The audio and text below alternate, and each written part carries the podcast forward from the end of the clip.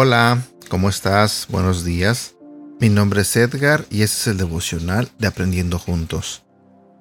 Hoy quiero compartir contigo un tema que se titula La importancia de la empatía.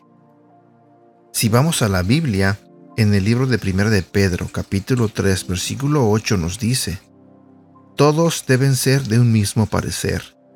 Tengan compasión unos de otros. Ámense como hermanos y hermanas. Sean de buen corazón y mantengan una actitud humilde. Para vivir en armonía con tu cónyuge, tus amigos o cualquier otra persona, debes tener empatía. No solo necesitas estar al tanto de lo que sucede en sus vidas, sino que debes desarrollar una preocupación genuina por ellos. La empatía es importante porque satisface dos de nuestras necesidades más profundas, la necesidad de ser entendido y la necesidad de validar nuestros sentimientos. ¿Cómo puedes convertirte en una persona empática? Comienza disminuyendo la velocidad para que puedas notar lo que sucede a tu alrededor. Nuestra cultura nos enseña a movernos rápido, por lo que terminamos sobrevolando en nuestras relaciones.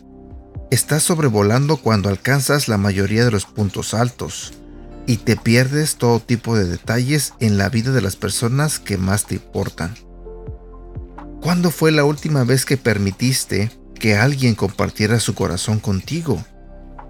Puedes simpatizar si no estás escuchando.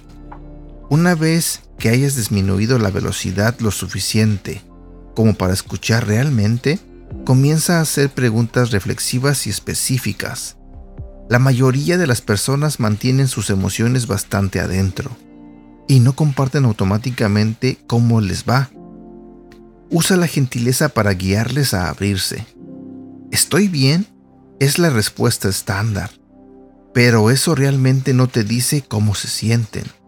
Preguntar, ¿cómo estuvo hoy? Es mejor que mantenerse ocupado. Preguntar, ¿cómo fue tu conversación con Sue? Es todavía aún mejor. La única manera de tener la energía para ser automáticamente empático es permanecer cerca de Dios. Si tus tanques emocionales se agotan, tu propia agenda lo regirá. El egoísmo empuja a la empatía a un segundo plano. Pídele a Dios que te ayude a reducir la velocidad, a hacer buenas preguntas y que te dé la fuerza para amar mejor a las personas en tu vida. Y bueno, deseo que tengas un bonito día.